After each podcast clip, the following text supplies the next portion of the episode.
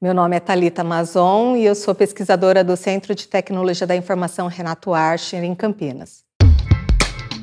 CDMF Pesquisa, um dropcast sobre as pesquisas desenvolvidas no Centro de Desenvolvimento de Materiais Funcionais, na voz dos próprios pesquisadores. Nós fazemos parte do CEPIT e trabalhamos lá com desenvolvimento de materiais funcionais aplicados a dispositivos.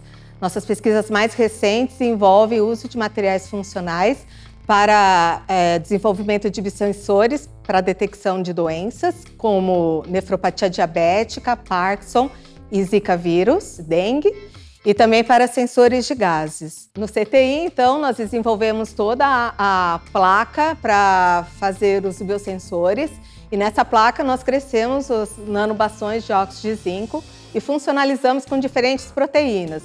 A mais recente foi para fazer a detecção do Zika vírus, que foi testado inclusive em urina humana, sem apresentar reação cruzada com a dengue.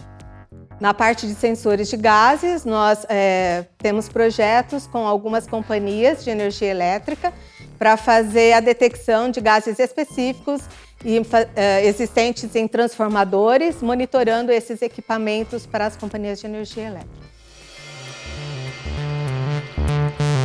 CDMF Pesquisa é uma produção do Laboratório Aberto de Interatividade para a Disseminação do Conhecimento Científico e Tecnológico, o LAB, e do Centro de Desenvolvimento de Materiais Funcionais, o CDMF.